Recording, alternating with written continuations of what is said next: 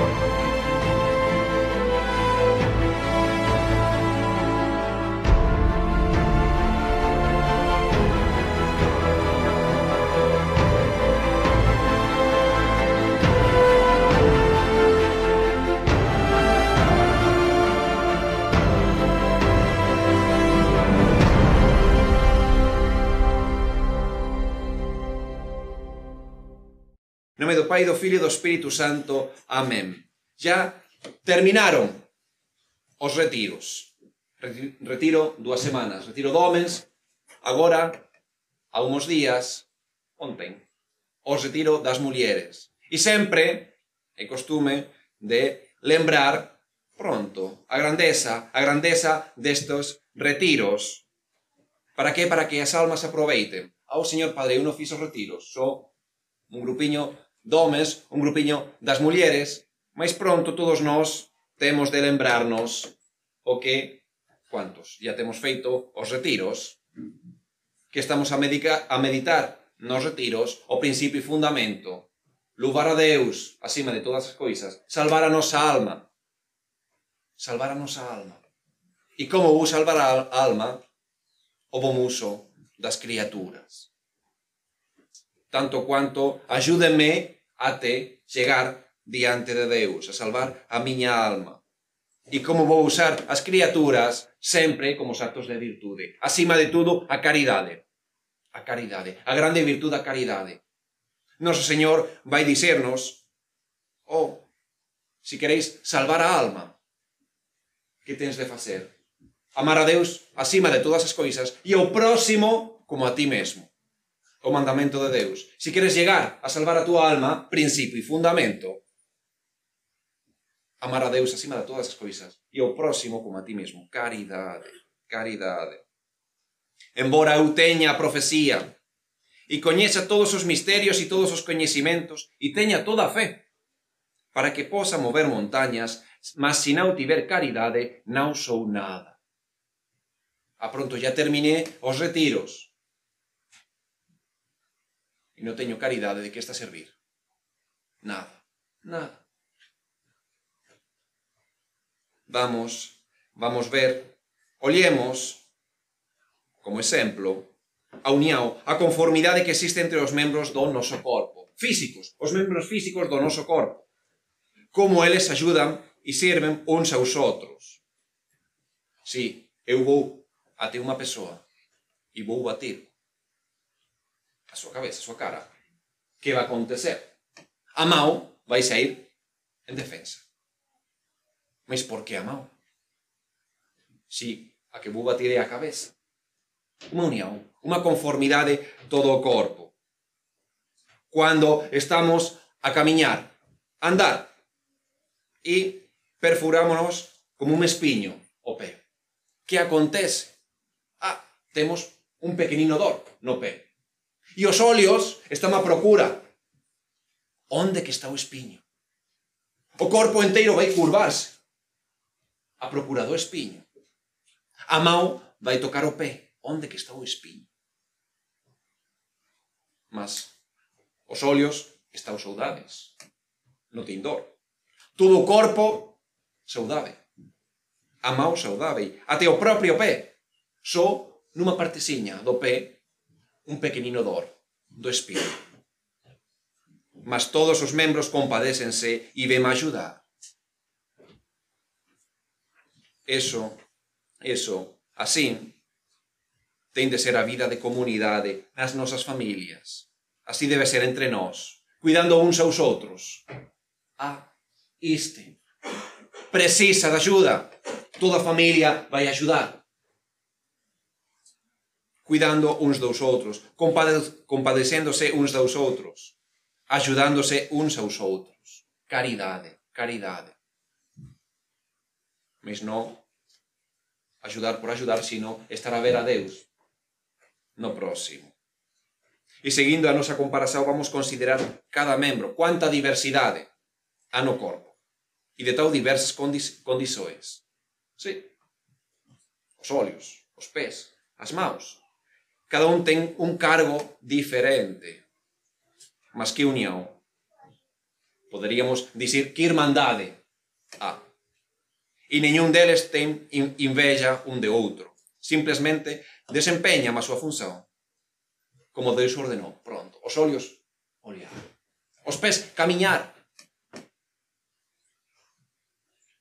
Exemplo. A cabeza, a mente. Vai, vai dizer Vamos para a misa. Vai rasoar a misa.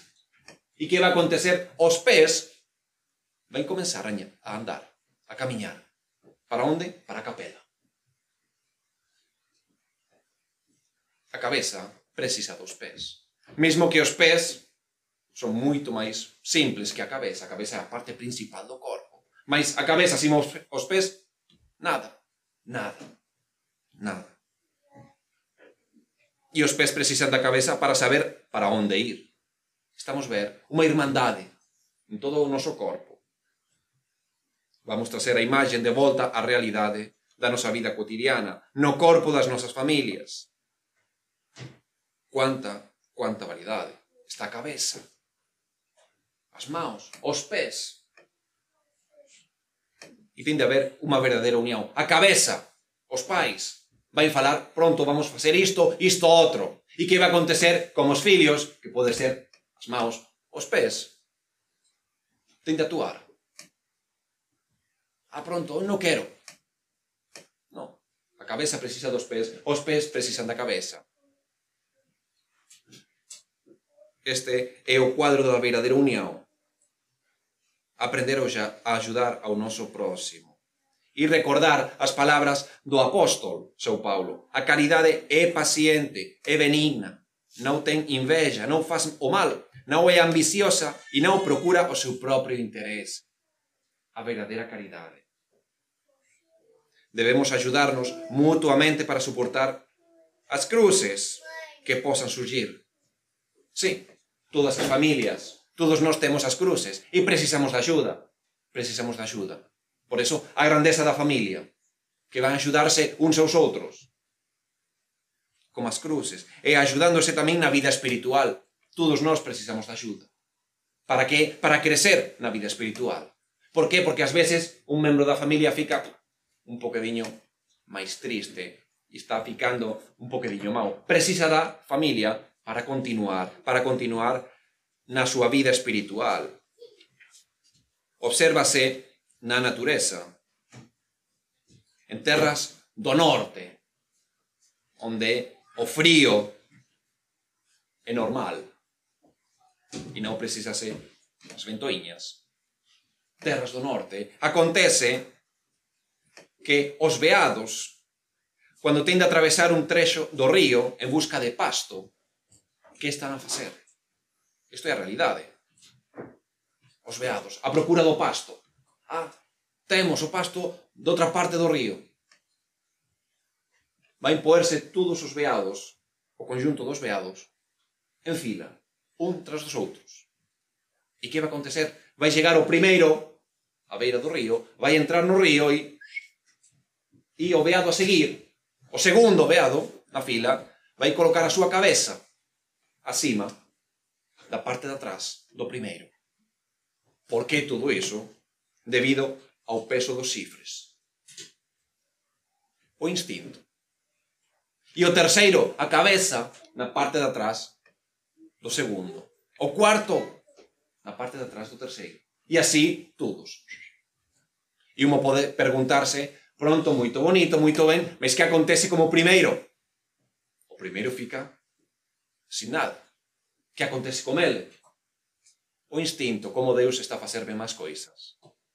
Cando ele fica cansado, o primeiro vai poerse un canto. E todos vai pasar.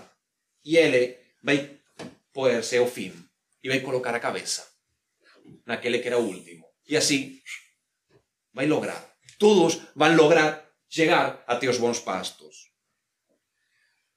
Eso, imitemos, eso temos de imitar.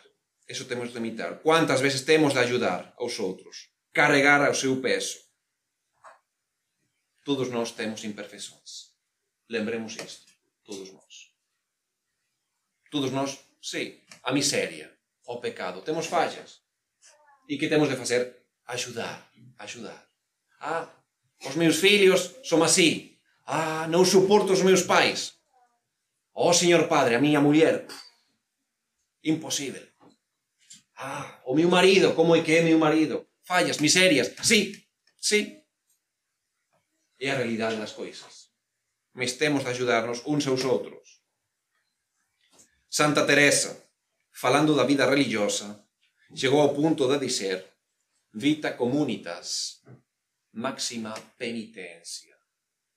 Santa Teresa, falando do Carmelo, as freiras, as irmás do Carmelo. Nos, a considerar, cando estamos a considerar o Carmelo, a pronto, o máis pertiño de Deus, as irmás de clausura, o Carmelo. Santas elas. Santa Teresa, vita comunitas, máxima penitencia. Como que era, como que. Pronto, ás veces, a miserias, mismo tamén dentro do claustro. E como a paciencia, como a paciencia. Por enquanto, nas nosas familias ya non están no claustro. As, ir, as irmás do Carmelo están todo día diante de noso Señor no sagrario. O Señor Padre, nós estamos a nosa familia, pertiño do mundo. Vita comunitas, agora pode ser maxisísima penitencia. É por eso, é por eso. Lembremos todo isto. Para que? Para ayudarnos uns aos outros. Pesamos a Sagrada Familia que nos ayude na busca da verdadeira caridade. Vexamos nela o modelo perfeito, modelo a imitar. Como São José olhaba para Nosa Señora e Jesús e velaba por eles, os pais de familia. Como Nosa Señora estaba atenta ás necesidades de Nosa Señor e São José, os máis de familia. E como Jesús estaba sujeito en tudo, mesmo sendo Deus, ao que São José e a Santísima Virgen le dixeran os filhos. O modelo todo o noso modelo a seguir. A imitar a Sagrada Familia. Entón, consideremos todo isto nestos días de ferias. Por que? Porque nestos días acontece que pronto a familia fica máis pertiña, pertiños uns dos outros. Vamos, vamos considerar todo eso e a pedir, a pedir a Nosa Señora, a São José, a Noso Señor, a virtude, a grande virtude da caridade, sin la cual non vamos crecer en nada a vida espiritual. Precisamos desta virtude, desta grande virtude, para seguir, para crecer en santidade e llegar até o noso principio e fundamento louvar a Deus, salvar a nosa alma. En nome do Pai, do Filho e do Espírito Santo. Amén.